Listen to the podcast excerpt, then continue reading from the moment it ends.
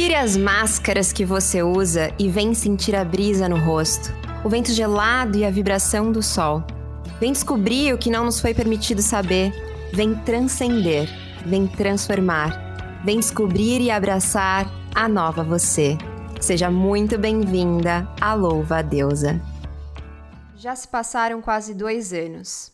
Em alguns momentos se tornou até doloroso pensar sobre o que era o mundo antes da desastrosa chegada e sem avisos da Covid-19. Na verdade, sem aviso para aqueles que não acompanhavam ou não acreditavam na possibilidade de uma nova pandemia assolar o mundo.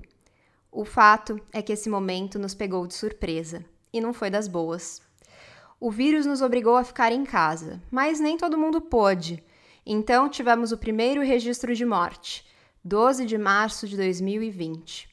Rosana Aparecida Urbano, 57 anos. Morreu apenas um dia depois de ser internada, já em estado grave. Desde lá até aqui, são 566.013 mães, pais, filhos, namoradas, avós, sobrinhos e amigos que nos deixaram neste caminho. E que esteja claro, são mais que meio milhão de nomes, que eu não vou conseguir citar um por um aqui, mas que são muito mais do que estatísticas nas matérias dos jornais. Os protocolos de segurança que exigem o distanciamento tornaram esse momento ainda mais difícil, uma despedida fria, sem a oportunidade de rever o rosto daquela pessoa querida uma última vez, sem o abraço e o colo de outras pessoas queridas para consolar nessa situação que por si só já é muito difícil. O luto se tornou um sentimento recorrente para nós, mesmo para quem não perdeu ninguém diretamente. Nesse cenário, como poderíamos compreender de forma menos dolorosa possível a morte de alguém, as mudanças repentinas em nossas vidas, as relações que acabaram? Como lidar com a saudade nesse contexto tão caótico? Deusa, eu sei que esse é um assunto difícil. Machuca e hoje a minha intenção aqui é estender as minhas mãos para te ajudar a atravessar esse mar tortuoso. Aliviar um pouco essa dor que parece arrancar um pedacinho do nosso coração todos os dias. O tema de hoje é saudade. E com saudade, vamos juntas iniciar essa prosa. E hoje aqui com a gente no nosso estúdio virtual, Catiúcia Ribeiro, Omo Ogum, filósofa, mestra e doutora em filosofia africana pela UFRJ, mulherista africana e CEO no AG1 Filosófico e coordenadora no Laboratório de Africologia e Estudos Ameríndios também da UFRJ. Seja muito bem-vinda. Eu estou muito honrada e feliz de te ter aqui com a gente hoje. Ah, obrigada, gratidão, Rotep família. Bom dia, boa tarde, boa noite, boa madrugada, boa escuta para quem vai fazer essa travessia conosco. Muito obrigada, muito obrigada, Sofia e as gurias. Então vamos. Inclusive, eu estou muito feliz de te ter aqui para essa conversa, que ela é uma conversa bastante importante. Inclusive, é um tema recorrente nas artes, na literatura, na filosofia, né? Até a gente estava fazendo a pesquisa para esse episódio e a gente se deparou com uma série de narrativas sobre o luto a partir de uma perspectiva bastante ocidental, né? É, e eu acho, né, tô falando do luto, porque eu acho que nesse momento específico que a gente está vivendo, de pandemia, é meio difícil a gente falar sobre saudade sem antes falar sobre o luto, né? Então, eu queria saber, a partir da sua perspectiva, da sua visão, dos seus estudos, do seu campo de pesquisa, como que você enxerga o luto? Bem, uh, partindo é, das filosofias africanas, né, que são os meus epicentros de localização, é, nós precisamos compreender como é a visão de mundo a partir dessa realidade, né? Nas filosofias africanas, nas concepções de mundo africana, né, nas culturas africanas, a morte ela tem uma outra relação. Não é a relação que é construída aqui no Ocidente, né? Essa relação de perda, de fim, né? Nós entendemos a morte como um fim. E nas filosofias africanas, né, no continente africano, é, nós compreendemos como um processo, um vir a ser, uma continuidade. Tanto que se acredita que nós, que estamos nesse processo de travessia nessa terra, em algum momento retornaremos para ser, inclusive, ancestral de alguém. Então, nesse sentido, a morte, ela é, como se dizia na antiguidade africana, especialmente em Kemet, é, no Egito Antigo, que é o nome original, é sair à luz do dia, né? Você sai à luz do dia e quando você sai à luz do dia, você ilumina quem está. Porque também tem uma concepção de entender que essa luz é uma luz de permanência, né? É alguém que não se vai por completo. Então, o luto, nas sociedades ocidentais, ele é extremamente dolorido, porque o luto é o fim, né? Nós tratamos a morte como um elemento final. Então, quando alguém morre, o que nós, dentro dessa realidade ocidentalizada, acreditamos, né? Nós não teremos mais essa pessoa, porque a única forma que nós temos de materializar a presença dessa pessoa é pela visão, é por essa realidade material. Nós somos muito materialistas, né? O Ocidente construiu sujeitos materialistas. E a partir do, dessa materialidade do sujeito, também essa materialidade da morte, né? Então, o luto, ele, mesmo num contexto de pandemia, mesmo num contexto de várias negligências, né, que poderiam ter evitado diversas mortes, todas essas famílias dilaceradas por conta de negligências, né, que nós sabemos, ainda assim, se nós tivéssemos sido reeducados numa outra lógica, a morte ela não seria tratada com tanta dor, mesmo que fosse, e é importante dizer também, Sofia, que acreditava-se que a morte ela tem um percurso, mas a morte ela pode vir antes desse percurso, né? A morte ela pode acontecer antes desse destino do que está traçado. E ainda assim você compreende a morte como um, um, princípio, um princípio. Porque, na verdade, existe, existe até alguns filósofos da antiguidade, como o próprio papiro de Ani, que é um dos papiros mais famosos, né, que inclusive na atualidade se encontra no Museu Britânico, Ani dizia, estou me preparando para a minha vida, minha real vida. Esse aqui é só um percurso na Terra. Isso é muito importante, né? Porque nesse momento nós também começamos a redefinir a ideia de individualidade, né? a ideia de indivíduo, a ideia de singularidade, a ideia de fim. O que é o fim? O fim pode ser um recomeço. Então, a morte ela é lida desse jeito. Então, o luto, ele não é que ele não exista. A dor ela existe, mas ela não é algo que você vai sentir como se fosse inexistente, como fim. Você constrói essa saudade, né, já que é o nosso tema, você constrói essa saudade dentro de uma outra realidade. Que lindo é, essa essa tudo que você disse, né? Eu fiquei pensando quanto que não é também um acaba sendo quando você muda esse olhar e pensa na morte como uma continuidade, uma travessia, né? Que dali para frente tem mais, né? É, dá um, um certo alívio, né? Eu, eu fiquei com vontade aqui de suspirar, né? Quase que tirando uma carga pesada das minhas costas também. Essa carga pesada, desculpa te cortar, é o medo. É. Nós somos uma sociedade atravessada pelo medo e controlada pelo medo, né? Medo ele controla e como ele controla, ele também determina modos de comportamento. Então esse medo é que faz com que as pessoas tenham medo da morte. Nós nem sabemos o que de fato é, né? É algo que está do destino de cada pessoa. Em algum momento da vida, todo mundo fica pensando, mas como eu vou morrer? E esse é um entendimento que nós temos porque nós somos uma sociedade controlada, e esse controle é o medo. Então, essa sensação é a sensação que eu tive a primeira vez que eu tive contato também, que é essa sensação de, meu Deus, eu não preciso ter medo, eu só vou no percurso. Uma coisa muito interessante que é, é, eu queria dizer que, por exemplo, se você perguntasse para as populações, para as populações da antiguidade, qual era o sentido da vida, eles não saberiam te responder.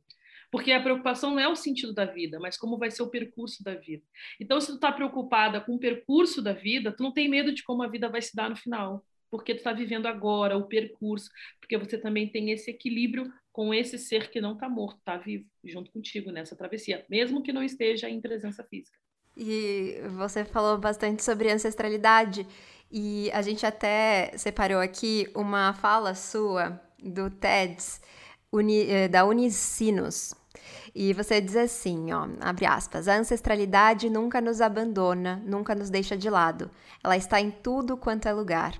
Está em tudo que é vivo, no vento, na materialidade, no chão, em uma música, em uma poesia, na filosofia, na luta, na natureza, no movimento de caminhar e em cada um de nós. Acho que tem bastante. É, tem tudo a ver com o que você está trazendo agora, né? E eu queria entender, te perguntar, na verdade, como é que então eu é, tendo essa consciência de que as coisas continuam, de que é, é, um caminhar que vai. A pessoa que parte, como você trouxe, ela continua ali, ainda que não em matéria, né?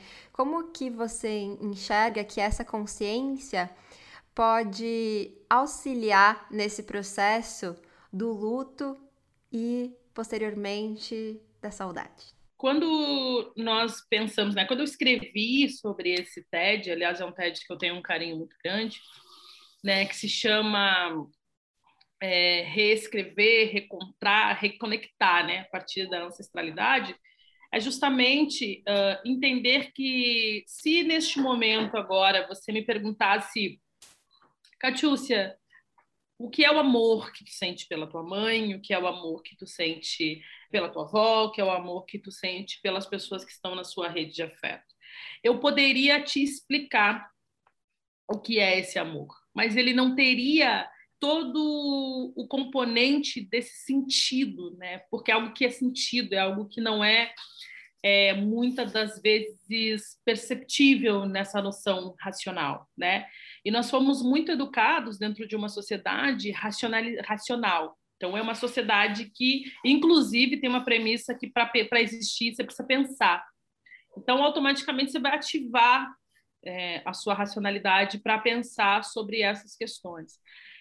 Então, Sofia, quando nós estamos diante né, dessa, dessa, afinal, né, quando morre um ente querido, né, como essa memória ela está viva. Essa memória ela está viva porque essa memória presentifica a ancestralidade. Né? Essa memória é a própria ancestralidade. É, quando a minha avó fez a passagem, e por mais que naquele primeiro momento tenha aquela dor, mas não é uma dor de fim, né? Mas depois de um tempo, quando começa a lembrar da pessoa, quando começa a contar o que a pessoa, o que viveu com a pessoa, o que é mais mágico, quando começa a sonhar com essa pessoa. Isso são formas de presentificar esse ente querido, essa pessoa que nós amamos. E isso só é possível a partir da ancestralidade. A ancestralidade ela é a própria materialização da saudade né? Porque quando nós sentimos saudade, geralmente saudade nós sentimos de coisas que são boas, coisas que amamos, né? De um momento, de uma pessoa, de uma música. Por isso que a ancestralidade está em tudo que é vivo, porque a saudade ela vem e presentifica esse viver, ela revive esse momento. E se ela revive esse momento, não se foi, não se findou né, está aqui em tudo que é vivo. Então, é por isso que a ancestralidade ela é alinhada nesse processo, né? Por isso que para os povos africanos a ancestralidade ela é muito fundamental. Todos os povos no mundo é, têm ancestralidade, mas os povos africanos cultuam a ancestralidade como um princípio espiritual justamente para entender que essa, esse culto à espiritualidade mantém viva a chama da saudade. Né? Então, se pensar, por exemplo, em pessoas que há muito tempo voltaram, né? fizeram ao retorno à terra dos ancestrais, ou a massa de origem, como nós falamos no candomblé. Essas pessoas não estão vivas, mas o que é estar tá vivo? Né? O que é a vida?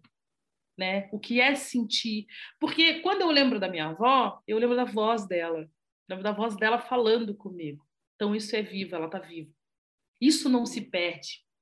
Isso é uma memória viva e pulsa dentro de nós, porque traz um acalento, traz amor, traz vontade de chorar. Isso é vida, né? Choro para as espiritualidades africanas e para as filosofias africanas é potência, porque está te lavando, então, é tá nessa efervescência dessas memórias que são vivas.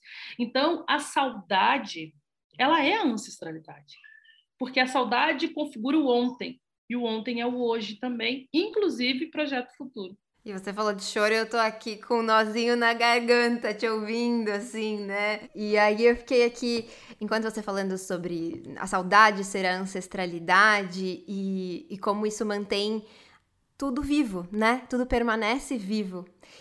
E eu fiquei pensando se a gente Pode parecer uma pergunta meio boba, mas talvez importante, talvez nos leve a algum lugar. A saudade, a gente só sente saudade de coisas boas, daquilo que a gente acha bom? Ou a gente também sente saudade de coisas não tão boas assim?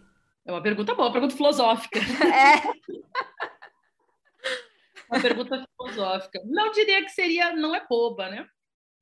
É, eu acho até pertinente mas será? Eu vou te devolver essa pergunta com outra pergunta. Será que nós sentimos saudade ou será que nós lembramos e identificamos o que dói, o que é ruim, né? De repente seja uma identificação uh, do que seja ruim. Eu não tenho saudade de que, do que me violenta, mas eu me lembro do que me violenta.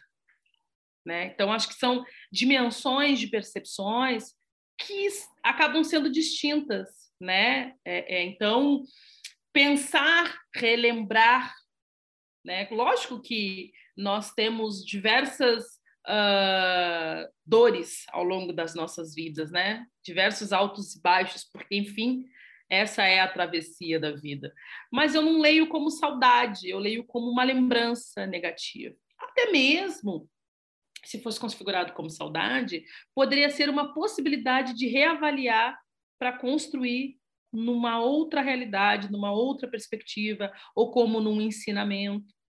Eu gosto muito quando o meu babalorixá traz algumas coisas para nós, por exemplo, porque às vezes eu, né, é, sou mulher de algum, né? Então, às vezes eu tô no dendê, tô fervorosa assim, e ele fala assim: "Minha filha, né, aquela sabedoria ancestral, mas tudo tem um porquê. Para essa realidade material que nós vivemos, às vezes isso não faz muito sentido ouvir naquele momento. Mas, de repente, muito tempo depois, aquilo que foi ruim já esvaziou a dor, né? Já esvaziou a mágoa. Fica a lembrança, mesmo que negativa. Pode servir para um aprendizado. Né? Então, essa pergunta é uma pergunta muito pertinente e muito importante mesmo de se pensar. Né? Será que a gente tem saudade do que é ruim mas se nós sentirmos saudade do que é ruim, por que não fazer dessa lembrança um aprendizado? E aí é um ensinamento ancestral, que é olhar para trás, que é Sankofa, você olhar atrás para reconstruir a frente. A gente precisa realmente olhar atrás para reconstruir a frente. E falando em reconstrução, é, eu acho que esse processo de viver o luto, e o luto, ele não é necessariamente vivido a partir, né, da, apenas da perda pela, através da morte, ou a perda, né, entre aspas aqui, porque a gente já está é, repensando esse conceito. O luto pode ser vivido a partir de uma relação que é rompida, a partir daquilo que não é mais, né, de mudanças na nossa vida, né. Já que estamos falando sobre reconstruir, né, olhar para trás para reconstruir, eu queria pensar um pouquinho nessa reconstrução de vínculos, porque muito ainda presa aqui a nossa perspectiva ocidental de que há um rompimento desses vínculos, né? Seja através da morte, seja através, né? E aí quero te perguntar também sobre as relações que se acabam. A gente pegou aqui uma aspas da Ana Cláudia, que é médica e escritora, que diz assim: o luto é um trajeto existencial. Não é de tempo, não é intensidade. É um caminho que acontece a partir daquele dia em direção à reconstrução do vínculo. Então, eu queria te perguntar se o vínculo, ele é um elemento sem o qual não existe saudade. Olha, a saudade, ela é uma expressão do vínculo. Ela é um sentimento, né, atravessado por essas relações. Quando nós sentimos saudade de tudo que é vivo, né? E a morte, como eu trouxe, ela não é interpretada, né? Nesse nesse lugar, né? De fim, e sim ela constitui uma ligação, né? Ela é um sopro do divino, né? Então, o luto, ele é um trajeto existencial né? Ana Clara, Ana Cláudia, desculpa, está coberta de razão. Então, o luto ele precisa ser vivido. ele precisa ser experimentado. A questão é que nós lidamos com esse luto de uma forma muito dolorida. Né? No terreiro, é, nós chamamos de axixê.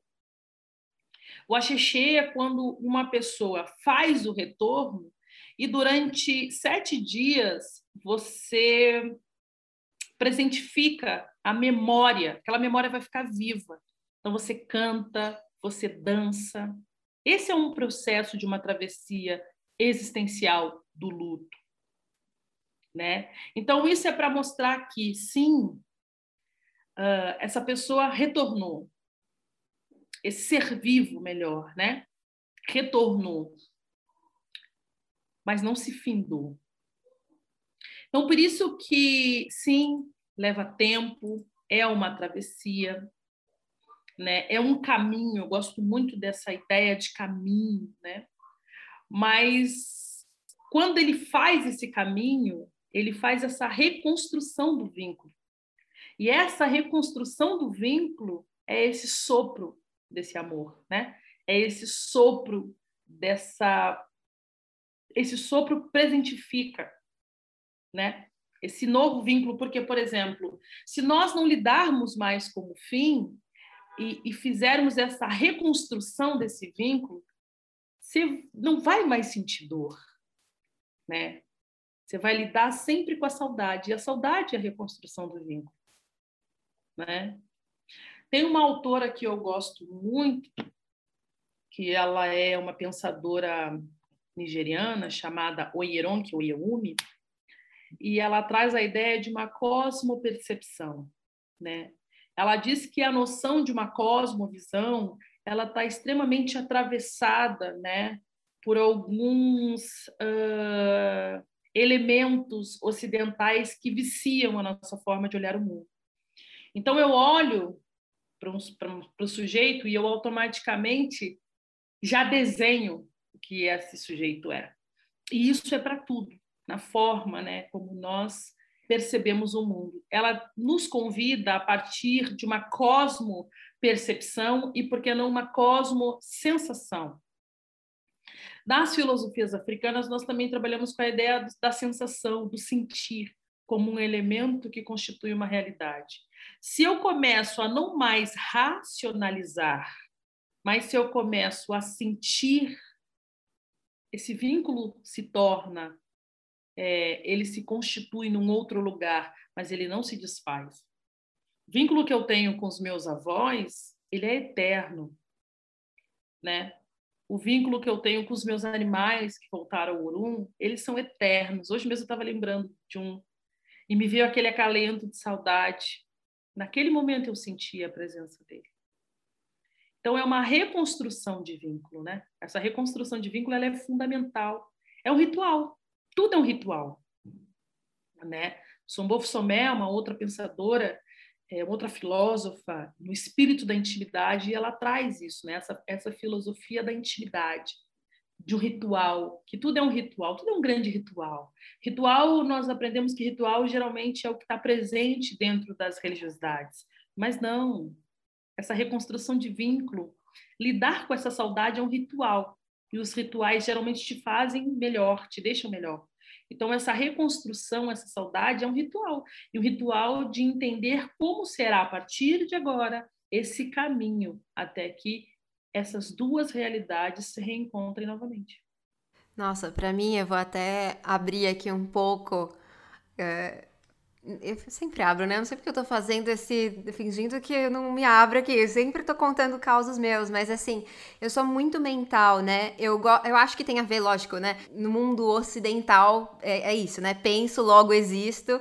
E é, eu acabo muitas vezes diante dos meus lutos, diante das minhas saudades, ao invés de sentir, começo a tentar entender, mas por que, que eu tô sentindo isso? Como é que eu tô sentindo isso? Como é que isso, isso se conecta dentro de mim?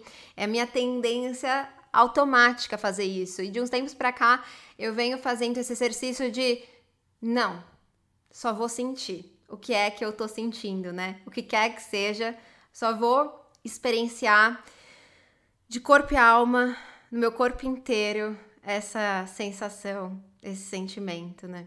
E é, liber... é, é um tanto quanto libertador, né? Ele é libertador porque tu tá expressando todas as tuas verdades. Você não controla um arrepio, você não controla um batimento cardíaco, você não controla uma sensação de choro, você pode segurar, mas ele está ali. Você pode segurar, a lágrima não cai, mas a sensação ela tá ali. Ela não vai embora. Então isso demonstra que a nossa capacidade de pensar ela mora no coração. Nós partimos de uma perspectiva cardio, uma perspectiva de uma cardiografia, né? de um sistema coronário. Nós pensamos a partir de uma perspectiva coronária. Então, como nós somos educados, né? como nós fomos aculturados, como nós fomos forçados a viver uma sociedade racional, é isso. Tu sente aquilo, tu vai querer entender aquela dor, tu vai querer interpretar. Até mesmo muitas das vezes, interpretar pressupõe negar, né? Porque uma sociedade que te diz que sentir sentimento é uma dispotência. Então você quer tentar sentir, porque quando você nega, você é mais forte.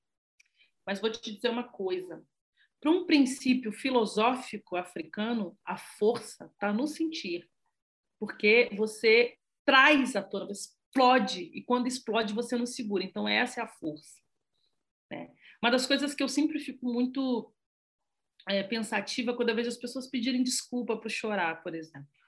As pessoas vão chorar e falar, desculpa. Imagina, a tua maior potência é o choro. O choro ele, é, ele é ebulição, ele ele ele tá te lavando. água é vida, água é efervescência. Então nós precisamos chorar sim. Porque quando nós choramos, nós viemos da água, né? nós viemos do útero, e esse útero traz esse líquido amniótico, e esse líquido amniótico são as águas matriciais que dão efervescência na criação do mundo. Então, é por isso que o sentir é tão importante, né? Por isso que é libertador. Fala assim, nossa, deixa vir, deixa sentir, né? Deixa sentir, deixa sentir. Quem sabe se nós é, sentirmos mais, e pensarmos menos, nós resolveríamos grande parte dos nossos problemas, principalmente esses problemas de relações sociais, de hierarquias, de violências. Não interpretar mais o sujeito pela racionalidade. Seria realmente, eu acho que um mundo muito melhor. E eu, enquanto você falava, eu fiquei pensando no quão cruel é esse mundo capitalista que não permite, né, que as pessoas sintam, inclusive nesse momento pandêmico, nesse momento de muitas perdas, de muitas mortes, de muitas, é, muitos rompimentos, de muitas dores, não dá tempo, não é permitido sentir, né? Não é permitido parar para viver a sua saudade, para falar sobre a sua saudade, porque você começa a falar, a outra pessoa já também acaba se esquivando porque não sabe se quer ouvir sobre a sua saudade, porque talvez aquilo mexa com lugares também muito dolorosos. Sabe uma coisa que eu vou te dizer, que eu fiquei pensando agora, tu estava falando, é, a pandemia, é, ninguém esperava, né, uma nova pandemia, inclusive o podcast fala sobre isso no início. E esses, essas, imagina, meio milhão de pessoas, né, né, eu me solidarizo com todas essas famílias. Olha, a sociedade ela começa a se reorganizar, principalmente aqui no Brasil, né? ela começa a se reorganizar politicamente a partir da dor da perda. Então, é o sentido que está promovendo a mudança. Porque se você parasse para pensar de forma racional, de repente, na racionalidade, essas avaliações elas não aconteciam. Mas você extraiu de mim algo que é fundamental e toca e nivela o meu sentido. E o sentido é potência, eu me potencializo com esse ser, ele é arrancado de mim. Então, esse sentimento ele constrói uma mudança. O sentimento ele é potente, ele é visceral. As pessoas pensam melhor quando elas ouvem o sentido. Então as pessoas começam a pensar, não, mas não pode ser assim. O que, que é isso? Nunca se discutiu tanto como pautas que são fundamentais e são viscerais, como se discutiu agora na pandemia, no momento que as pessoas estão em casa, as pessoas pararam e começaram a ser atravessadas por várias afetações, porque as pessoas começaram a revisitar as suas vidas. Isso é sentimento. Isso é sentir. Isso também é construção de pensamento. Isso também é construção de epistemologia. Isso é importante. Perfeito, e até casa muito com o que eu ia te perguntar na sequência, né? Esse olhar para o coletivo que uh, gera essas transformações, né? Olhar para mim, olhar para o meu lugar de potência e também uh, olhar para minha para o coletivo, né? Também Dina Prats trouxe essa temporada para gente é, essa questão das filosofias africanas falarem muito sobre o indivíduo fazer parte de algo maior, né? Ele faz parte da comunidade. Então, pensando também que ancestralidade você trouxe pra gente é é saudade, né? Que a saudade é a materialização da ancestralidade. Então, a saudade, de certo modo, você acha que ela sustenta, nos mantém enquanto sociedade? Também, também. Adoro Dina. Dina é uma amiga e irmã querida, maravilhosa, Dina Prates. Trabalhamos juntas no AG1, inclusive. Maravilhosa. Ah, ela é incrível. Essa noção que a Dina. Eu, eu, eu, eu sempre penso a pandemia como uma possibilidade de reconfiguração do nosso modo de produção de sociedade. Se nós tivéssemos sido assim uma coisa básica e rasa, assim, se nós tivéssemos sido reeducados nessa noção de coletividade que a Dina traz, eu não sou um, eu sou a minha comunidade. Então, quando você atinge a mim, você atinge a minha comunidade. Nesse sentido, por exemplo, eu não posso sair à rua sem máscara, porque eu não sou um. Eu, eu, eu, a minha responsabilidade compromete o coletivo. Mas por que, que nós não conseguimos ter essa noção de coletividade? Porque nós não fomos criados em comunidade. Nós fomos criados de forma singular. No início da pandemia, as pessoas zeravam o estoque de álcool, né? Só que se uma tivesse 50 frascos e outra tivesse um, ou não tivesse nenhum, essa um infectava 50. Então, essa noção de comunidade que está presente né, nos grupos pretos e indígenas é fundamental para a reconstrução da realidade social. Então, quando nós olhamos é, para como essa noção de comunidade é fundamental, não dá mais para nós. O mundo colapsou. Esse, esse modelo de mundo que está aí entrou em colapso. E nós, cada vez mais, precisamos entender que é importante viver em comunidade, né? porque tem um impacto, inclusive, energético. Tem um desequilíbrio cósmico. Nós nunca tivemos tantos problemas de ordem ambientais. Isso é um desequilíbrio cósmico. Então, tudo está num processo né, de mudança. Nada é eterno, exceto a mudança, já dizia o filósofo da antiguidade, Heráclito. Então, essa noção de, de mudança e de troca ela é fundamental. Então, acho que a pandemia ela traz isso, né? ela resgata um pouco isso, assim. mas não nessa sociedade adoecida. Ela resgata isso nos grupos que sempre vivenciaram isso. Ailton Krenak inaugura a pandemia trazendo ideias para adiar o final do mundo, onde ele traz isso. Esse modelo de humanidade que está aí, ele é falho. Ele foi construído para atender a esse modelo de mundo. Só que esse modelo de mundo está em ruínas. Né? Então, acho que sim, sim. Tudo isso para te dizer que sim. Né? Eu acho, acredito muito que essa noção de, de, de, comunidade, ela é um atributo que nos faz pensar. Acho que, acho que a pandemia ela traz isso, né? Isolamento, quase dois anos é, de isolamento social, mais de 560 mil mortes, e nós ainda não aprendemos a viver em coletivo, em comunidade. Isso é fundamental, isso é emergencial. É, a gente precisa realmente parar e revisitar é, outros lugares, assim, né? Porque não dá para continuar como, como estamos, né? Não dá para você passar por tudo isso e achar que aquele modelo de sociedade, aquela forma que a gente estava vivendo, funciona, porque nitidamente não funciona. Não precisava da pandemia para a gente saber disso, mas enfim, tornou ainda mais escancarada essa informação, né? eu ia dizer, inclusive, que não precisava. De fato, tu trouxe algo que é muito importante, né? Se nós já tivéssemos nos, nos, nos organizado dentro de outros modelos sociais, uh, dentro de outras filosofias, nós estaríamos mais preparados para a chegada da pandemia. Né? Exato. Né? Isso aí é um fato, assim. Mas tem um elemento que é quase que uma certeza absoluta, né? Virão outras pandemias. Então, quem sabe esse seja um momento importante mesmo para se, se reorganizar, adiar esse mundo aí, tá aí, final desse mundo. É, e inclusive uma boa forma da gente transmitir essa, essas ideias de um mundo diferente é escutando a Louva Deusa e compartilhando esse episódio nos seus grupos de WhatsApp. Manda aí para todo mundo, porque acho muito importante ouvir esse papo. E eu vou aproveitar então e jogar para Catiúcia. Catiúcia, qual é a sua saudade? Olha, a minha saudade tem cheiro de vó. Minha saudade tem cheiro de quilombo.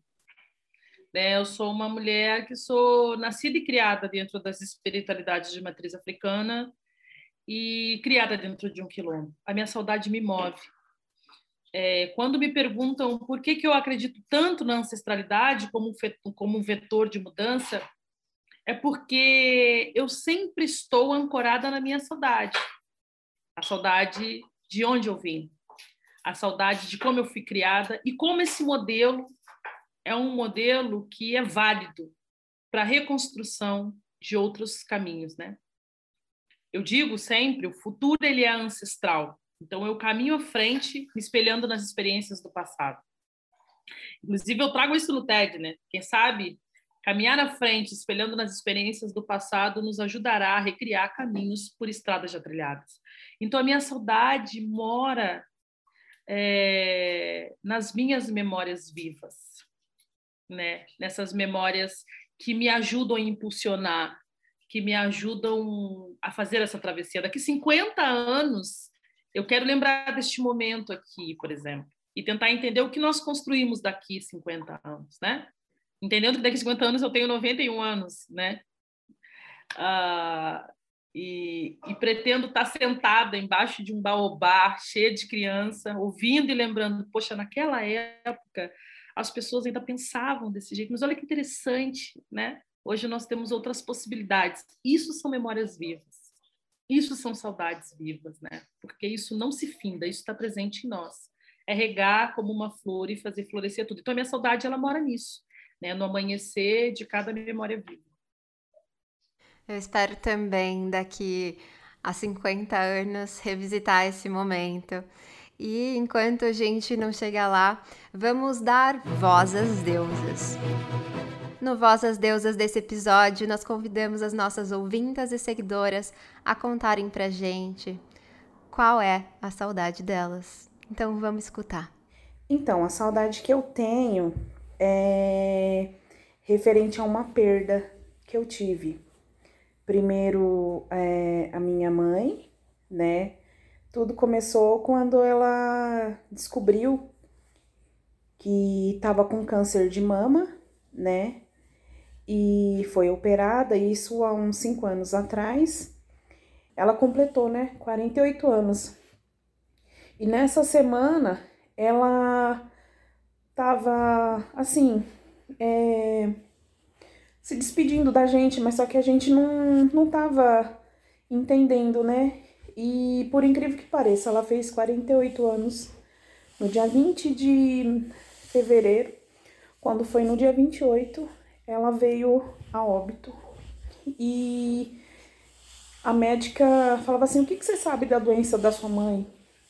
Ela falou assim: ah, A sua mãe, é, ela tá em fase terminal. Aí eu falei: Como assim? Ela falou: ah, Ela está em fase terminal. A sua mãe tá ali, mas a gente não sabe quanto tempo ela vai ficar com a gente. E aquilo para mim, assim, foi como se tivesse me matando aos poucos, né? E eu peguei no braço dela e falou assim: "Mãe, eu tô aqui". E a minha mãe olhando para mim fixo. E eu falava: "Mãe, pelo amor de Deus, não me deixa. Não me deixa". E o que aconteceu? É... Minha mãe morreu nos meus braços naquele dia. Você perder a mãe já é difícil. Agora você vê ela morrendo no seu braço e você não poder fazer nada é mais difícil ainda. Então, é, resumindo assim, essa é um pouco da, da minha saudade da minha mãe.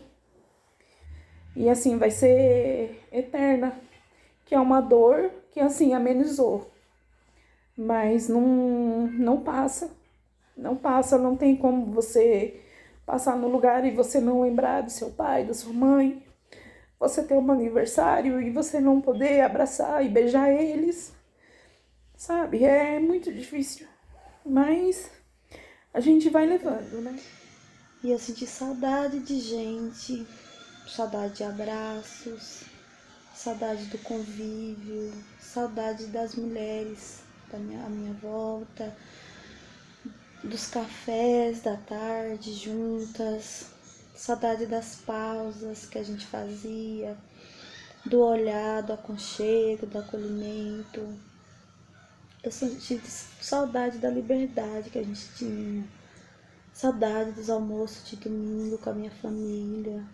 Saudade de abraçar, de acolher. Saudade de, de olhar para o outro e dar aquele sorriso, aquele abraço. Eu senti saudade de mim também.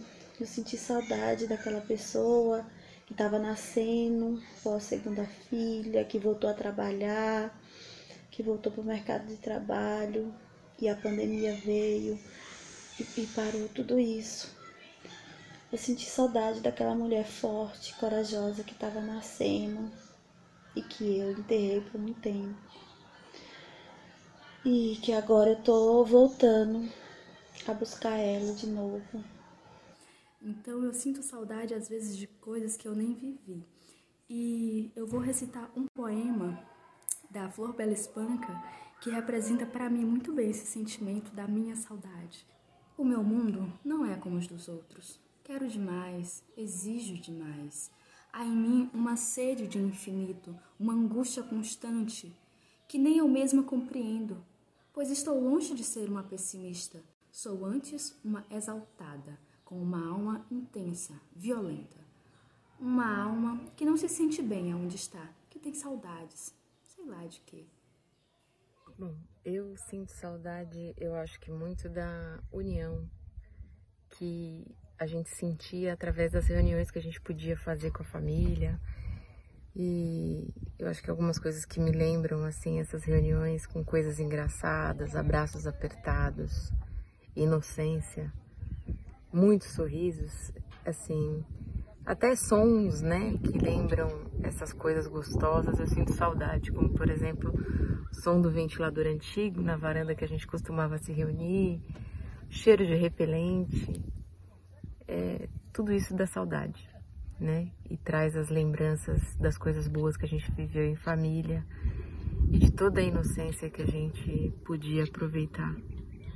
É muito bom era muito bom e eu espero poder fazer isso em breve. Nossa, profundo. Tocou aí no seu coração? Aqui bateu bem forte, tô emocionada com esses relatos lindos. E uh, vou respirar fundo porque a gente chegou a hora de jogar pro universo. Então, joga pro universo. Catiúcia, no Joga pro Universo, você já sabe, a gente pede para você falar alguma coisa e sair correndo, aquilo que tá engasgado, polêmica mesmo. É hora da gente dar uma sacudida, dar uma animada e falar umas verdades. Me conta, o que, que você joga pro universo hoje? Filosofia não é um atributo ocidental. A filosofia não está na mão dos ocidentais. E pensar por esse viés é tornar a filosofia racista também. É verdade. Ai, eu não posso comentar, gente. Ai, ó, dá uma vontade da gente continuar essa conversa. Esse quadro é muito bom. Olha, Catiúcia, quero te dizer que foi uma honra imensa conversar e trilhar, fazer essa travessia ao seu lado hoje. É, te digo que pessoalmente me tocou em lugares muito profundos e com certeza eu não sou a mesma. A Sofia que iniciou esse papo, a Sofia que sai daqui são pessoas a mesma pessoa, mas transformadas, né? Então, gratidão profunda. Eu que agradeço. Eu que agradeço, Sofia, pelo convite. Vamos à frente que o nosso futuro é ancestral. Axé, Tep. Nosso futuro é ancestral. E, Catiúcia, eu vou pedir, aproveitar para pedir para você deixar a sua arroba para as nossas ouvintas que ainda não estão te seguindo. Por favor, é, arroba Catiúcia Ribeiro. Cati, um, dois, três, dois is, Ribeiro. Maravilha. É, ouvinta, chegamos a mais um fim de temporada, cheio de calor no coração, acolhimento e profundidade. Mas olha, nem vai dar tempo de sentir saudade, viu? Logo mais, a gente volta com um papo com as deusas. Para saber as datas, você já sabe, é só correr no nosso Instagram, @podcastlouvadeusa. Mas antes de eu me despedir por aqui, eu vou recitar um poema escrito pela nossa roteirista maravilhosa, Letícia Silva. E vou dedicá-lo às famílias das vítimas de Covid-19 que partiram. Também quero dedicar esse episódio às minhas saudades, às nossas saudades sejam elas quais forem. Efemeridade caráter ou qualidade daquilo que é efêmero, que é temporário, passageiro, transitório, como os dias, as estações, a vida, que passa diante dos nossos olhos, ali bem na nossa frente, mas praticamente invisível, ligeira. Quem nos dera se por um descuido fôssemos eternos ou ao menos soubéssemos o que nos aguarda quando tudo isso acaba. Talvez esse seja o detalhe, o toque especial, o segredo da receita. O desconhecido nos assusta, mas sustenta a única certeza da vida, o agora. Porque a morte não é o oposto da vida, faz parte dela. Assim como os finais de trabalhos, amizades, casamentos fazem parte do ciclo. E o que resta Saudade, que aperta, dói no peito, até sufoca, mas que em algum momento se torna um lembrete de tudo aquilo que fomos, somos e no futuro seremos. Lembranças bonitas, vivas, nunca mais efêmeras, jamais esquecidas. Com a voz embargada, me despeço, deusa. Até a próxima.